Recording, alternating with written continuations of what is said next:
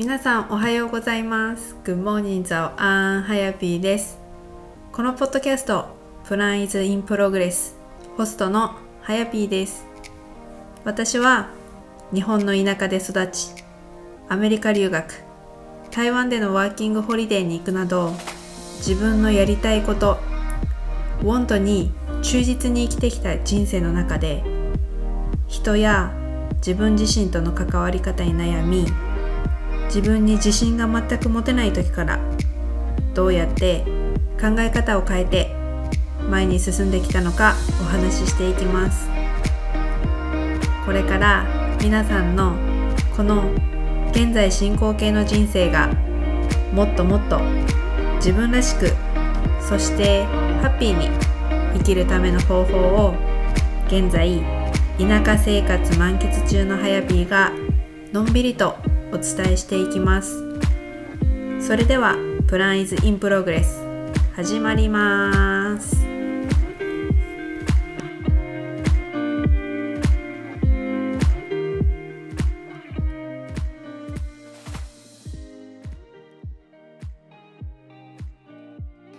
皆さんおはようございます。Good morning ザオアンはやぴーです。今回もこのエピソードを聞いてくださりありがとうございます。今回はこのエピソードが始まる前に一つだけお伝えしたいことがあります。でそれが1月の22日23日24日この3日間で私のワークショップを計画しています。私はやぴーは自分のウォントを軸に自分らしい人生を歩むためのマインドセットコーチとして今活動しているんですけどその自分らしく生きるっていうのがこう私の中で仕事だったりとか住む場所あと今の自分でいることを諦めないでで自分のウォントその自分がやりたいことだったりとか叶えたいことっていうことをあの叶えていくための、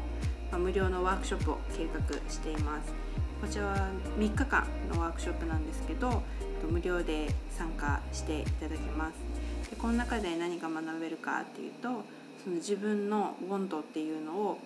あのクリアにしていきます。今あるその価値観だったり固定概念を一回ブロックを外してでそれでまた新たに自分のウォント多分この心の中で思ってたりとかあれやりたいなあれ叶えたいなっていうことが皆さんの中にあると思うんですけどそれがやっぱりこう頭の中にいるだけじゃあの叶うことってなかなかなくてでやっぱりこう紙に書き出すと本当にあの意識もするしあこういうことがしたかったんだあこういうことを叶えたかったんだっていうのが目に見えて分かります。でこれをワークシートで一緒にやっていくんですけどワークシートに書き出してでそれを日々目につくところに置いてもらうとやっぱそれを意識してじゃあ日々どうやって生活をしていこうかなっていうことが、うん、意識しながら毎日の生活をしていくことでそれが叶っていくものだと私は思っています。で私自身もその自分のウォントっていうものを一応ビジョンボードっていうものを使って日々意識をしています目の前にじゃあ今自分は何にフォーカスしているのかどんなことを叶えたいのかっていうのが目に見えて分かるように私はその自分のウォントを軸にした紙に書いたものを今度はビジュアライゼーションこう目に見える、えっと、写真だったりとか言葉で、えっと、ボードにして置いています。で今回この3日間になったんです。前回までは2日間のワークショップだったんですけど3日間にボリュームアップしてで今までやっていたワークショップに付け加えてちょっとボリュームアップしたものを皆さんと一緒にやっていきたいなと思っていますのでもしあの詳細とかこれからあのたくさん配信していくのでそちらはインスタグラムで配信していきます。なのでぜひぜひあの私のインスタグラムプランイズインプログレスをフォローしてください。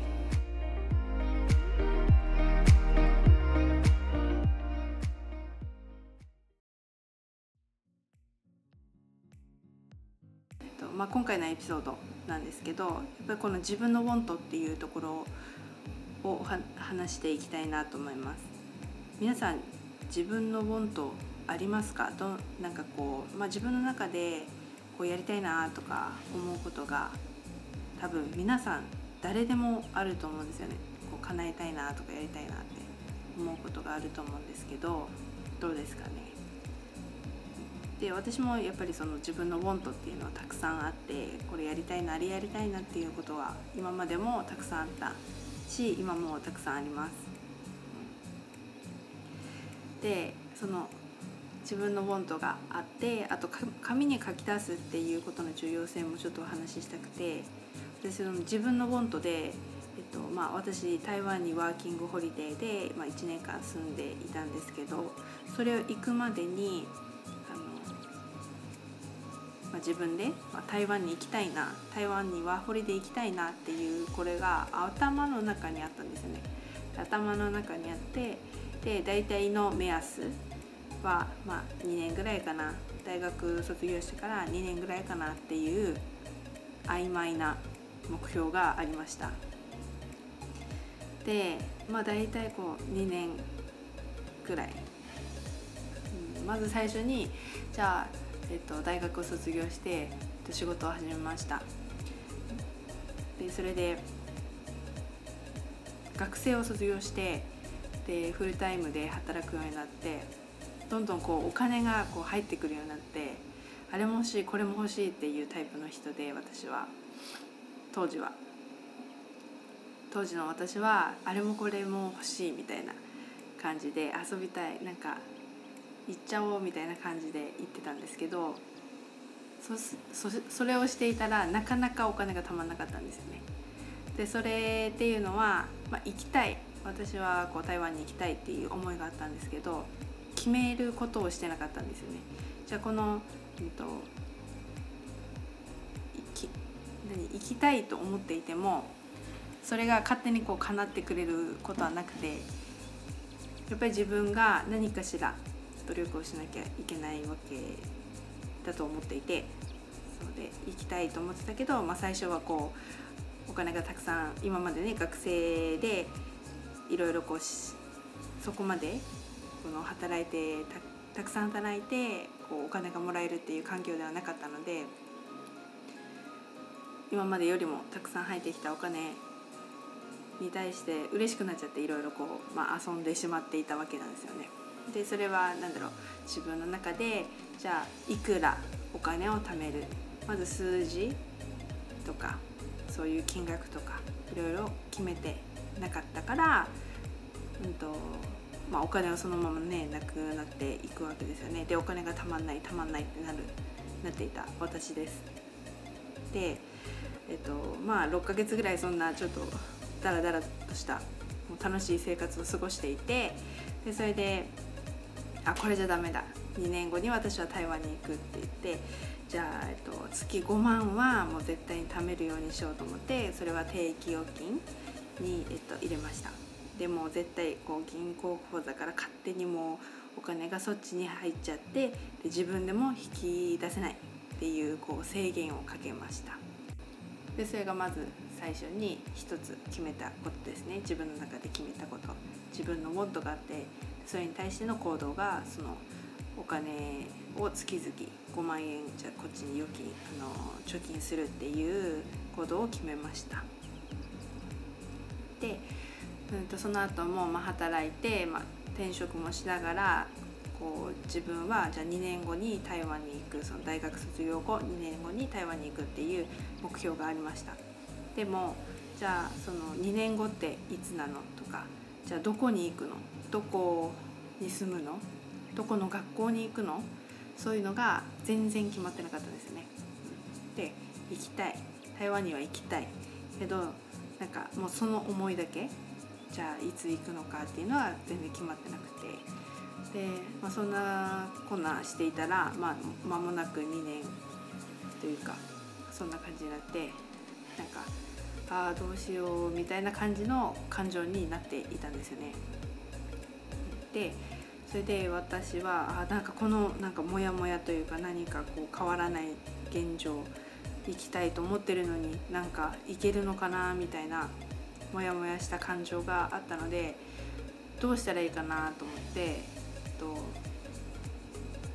ペンとノートを準備してじゃあ私はいつに行くのかとかでどこの学校に行くのか。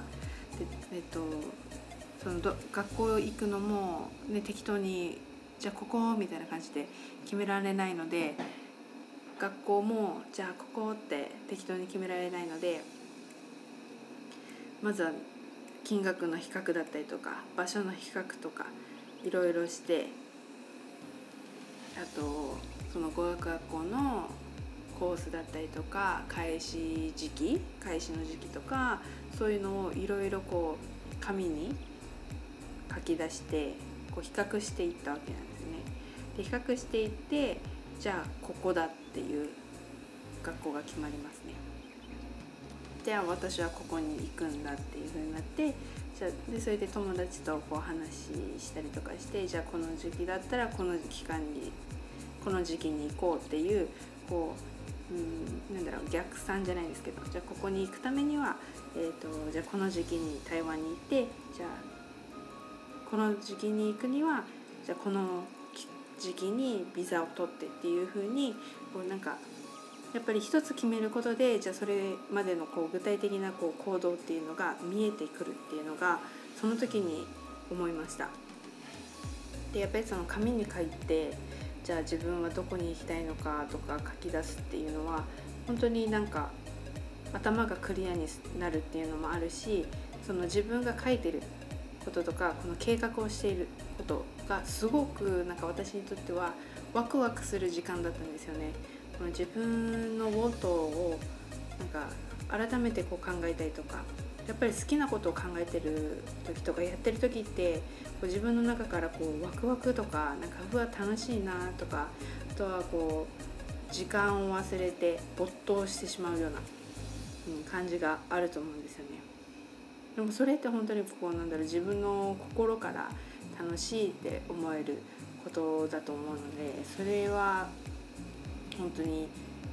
えーと、皆さんにも是非やってもらいたいなって思います。ボントを書き出してやっぱこのワクワクを感じるっていうのはすごく重要でそのワクワクしてる自分だとやっぱその、うん、自分が欲しいものだったりとかが手に入るチャンスがあるしやっぱそれにフォーカスをしていたりするとそのチャンスっていうのがこう自分の目の前にこう来たりするんですよね。情報がこう耳に入ったりとかこうインターネットをこうあの検索している中で今はもう AI とかがすごくてなんか1個検索した広告とかすごく出てくるじゃないですか。だからそんな感じで多分自分のあの目になんかふとふとした時にこう出てきてしまう、まあ、そんなのも多分あると思います。だからこうやっぱり常にこう自分がワクワクすることだったりとかやりたいことだったりとかっていうのを具体的にクリアにこうしておくことってすごく重要だと思います。でそれでそれをしていて私はこう何個か、うんまあ、引き寄せの法則っていうやり方があるんですけどまあ、それを自分がしていたかしてなかったかは分かんないんですけどやっぱりそういうふうな自分が状態にいたからそれがあのそのやりたいモントが、えっと、手に入ったというか叶えられてきているのかなっていうところがあります。でこう自分のウォントがあったとしてもこうやっぱりじあの周りの言葉だったりとかなんかこう社会のあの言わ何とも言えないこの空気をなんか感じ取ってしまったりとかしてじゃ自分はこう、えーと、大学に行ったからじゃあ大企業に入らなきゃいけないとか成功しなきゃいけないみたいななんかよくわかんないですけどそういう社会的ななんかこうマインドセットっていうかこう風潮というかなんかこう見えない圧力みたいな感じののためになんかその自分のウォントっていうか、あの選択肢をなんか諦めてしまうのってすごくもったいないなっていうふうに私は思っていてやっぱりその皆さんが思うウォントで私のこのウォントっていうのはやっぱり仕事だったりとか住む場所だったりとかあとはマインドセットの部分で、まあ、今の自分であるっていうところ。この私が言う「ウォント」っていうのは住む場所だったりとか仕事だったりとか自分の人生に対してねいろんな皆さんの中でこうウォントがある仕事だったりとか住む場所だったりとかと人生の中で自分が叶えたいと思っていることこうやりたいって思っていることを叶えるためにじゃあこうどうしたらいいのかっていうのをなんか今回のワークショップでお話ししていけたらいいなと思っています。で本当に私が思うのはこの「want」があってもなんかこう今の現状でできるできないとかを見てしまってまあじゃあ今の現状じゃできないから諦めるっていう選択肢っていうのもあると思うんですよね。でこれ皆さんに絶対選択肢はあってあのいくら周りのせいにしたりとかしても結局選んでるのっていうのは自分なのでそのやらないっていうチョイスも、えっと、その人自身のチョイスだと思うんですけど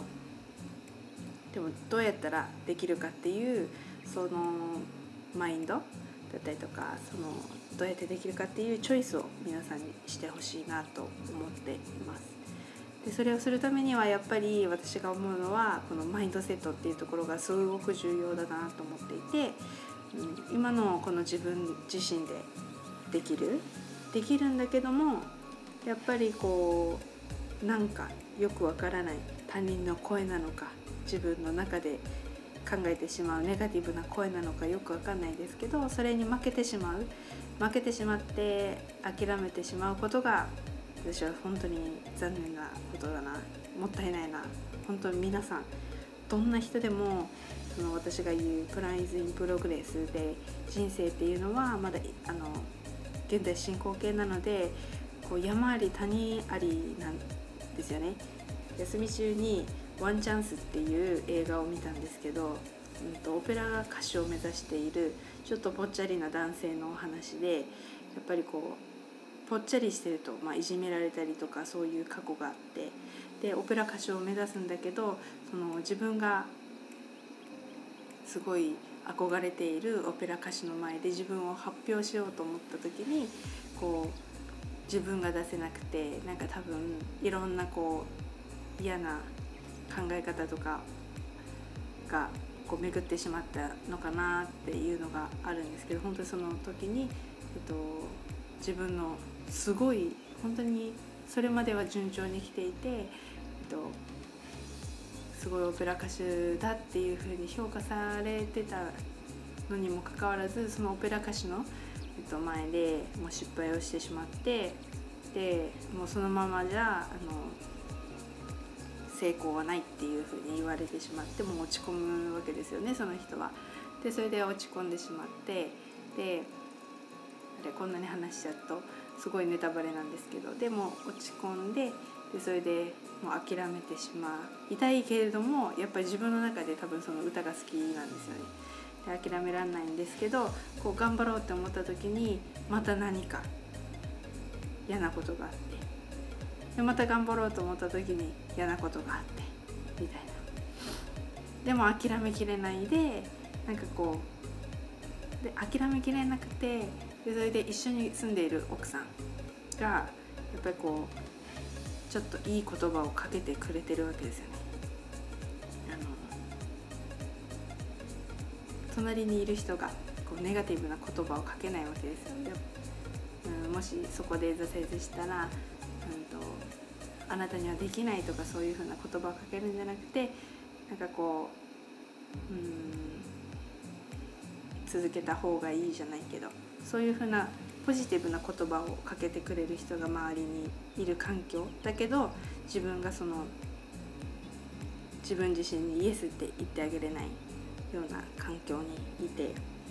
でもやっぱり自分の中でも多分諦めきれないところがあってその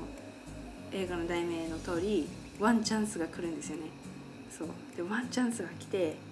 でもそれも応募するか応募しないか迷ってるわけですよその人。その主人公は。でも奥さんはもうやってみなさいよみたいな。もう一歩押してくれる、うん、そういう奥さん。であれはアクシデントだったのかよくわかんないですけどあの応募しちゃったんですよね。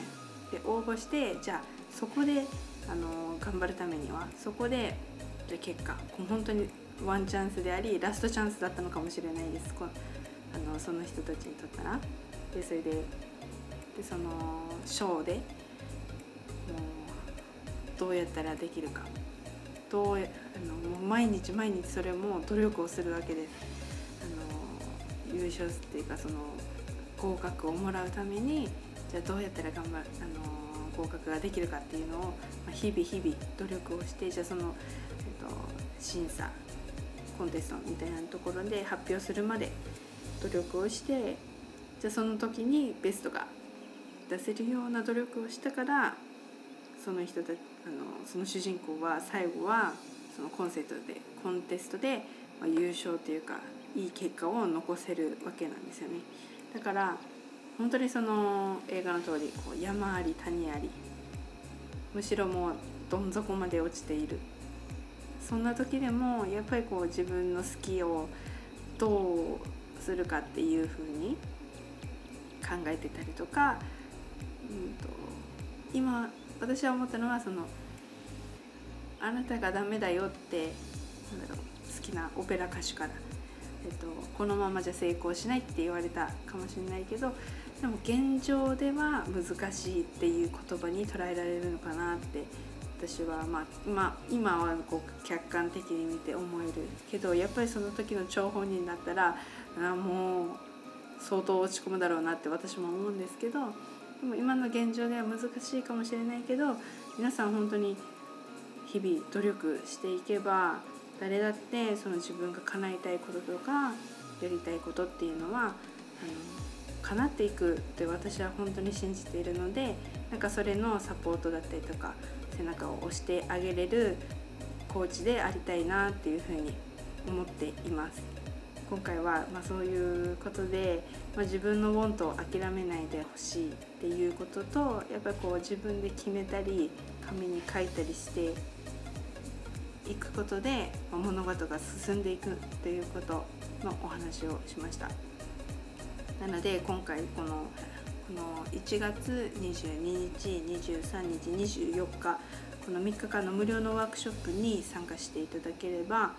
えっと、この紙に書いて自分のウォントをクリアにしてじゃあどうやってこれこのウォントを叶えていくのかっていうのをちょっと前回とか前々回2回はもう開催してるんですけどそれよりもボリュームアップした形で皆さんにお伝えしていきたいと思いますのでぜひぜひあの私のインスタグラムプランイズインプログレスをフォローしていただいてこれからまた募集をかけていきますのでそちらから募集をしていただければなと思います。